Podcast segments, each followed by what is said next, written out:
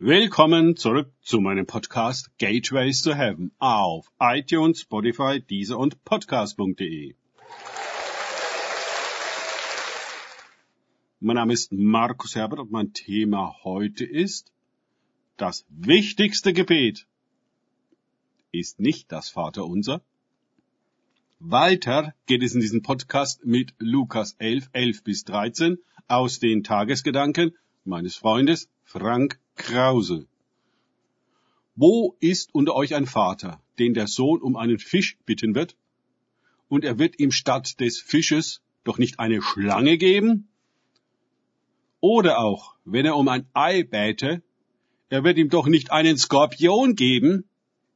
Wenn nun ihr, die ihr böse seid, euren Kindern gute Gaben zu geben wisst, wie viel mehr wird der Vater, der vom Himmel gibt, den Heiligen Geist geben denen, die ihn bitten. Lukas 11, 11 bis 13.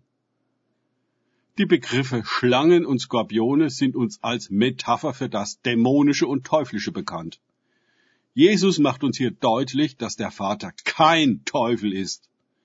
Ja, muss das denn klargestellt werden? Offenbar schon. Auch die heutige Erfahrung zeigt, dass viele Christen Gott jede Teufelei zutrauen auch dass er ihre Gebete generell überhört, weil er Wichtigeres zu tun hat.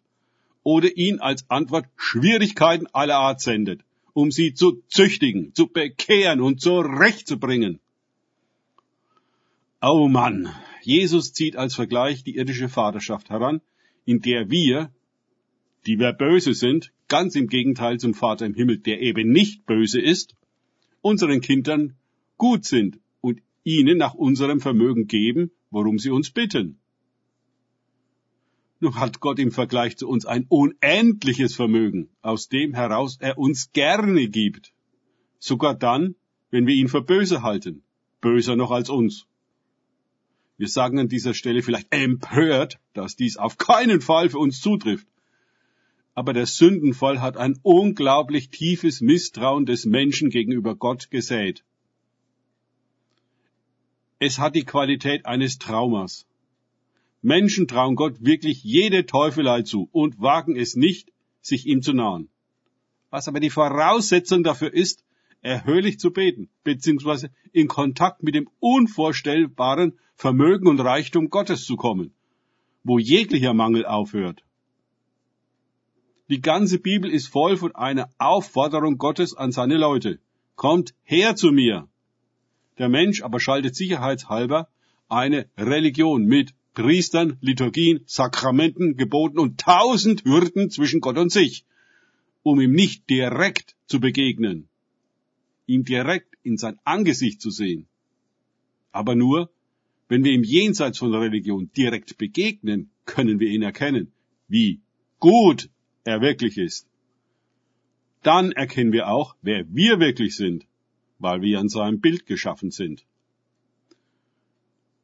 Um diesen Weg in die direkte, unverstellte und nicht religiös verzerrte Offenbarung des Vaters zu gehen, was zugleich auch der Weg in die Erkenntnis seiner und unsere wahre Identität ist, braucht es den Heiligen Geist. Darum weist Jesus uns ganz klar darauf hin, wie viel mehr wird euch der Vater, der vom Himmel her gibt, den Heiligen Geist geben denen, die ihn bitten. Daher, unsere wichtigste und vordringlichste Bitte muss immer die um den Heiligen Geist sein. Denn er ist der Geist der Wahrheit, der uns die Augen für die Wahrheit öffnet. Wir selbst können das aus eigenem Vermögen nicht tun. Auch kann Religion es nicht leisten. Es braucht den Heiligen Geist, der die Augen des Herzens erleuchtet, damit wir die Hoffnung seiner, also Vaters Berufung, den Reichtum seiner, also Vaters Herrlichkeit und die überschwängliche Größe seiner, Vaters, Kraft an uns erkennen, erfahren und schließlich ausleben können. Vergleiche dazu Epheser 1, 18 bis 19. An dieser Bibelstelle in Epheser 1 sehen wir, dass es direkt sein und uns durchs Herz gehen muss. Alles andere, sei es auch noch so bemüht und religiös, ist diesbezüglich völlig nutzlos. Das Reich Gottes wird nicht durch religiöse Werke empfangen, sondern durch Sehen. Offenbarung. Der Heilige Geist ist es, der unsere Augen erleuchtet. Also beten wir nicht krampfhaft und stereotyp das Vaterunser wie eine religiöse Formel, sondern bitten um den Heiligen Geist, beziehungsweise die Fülle des Geistes.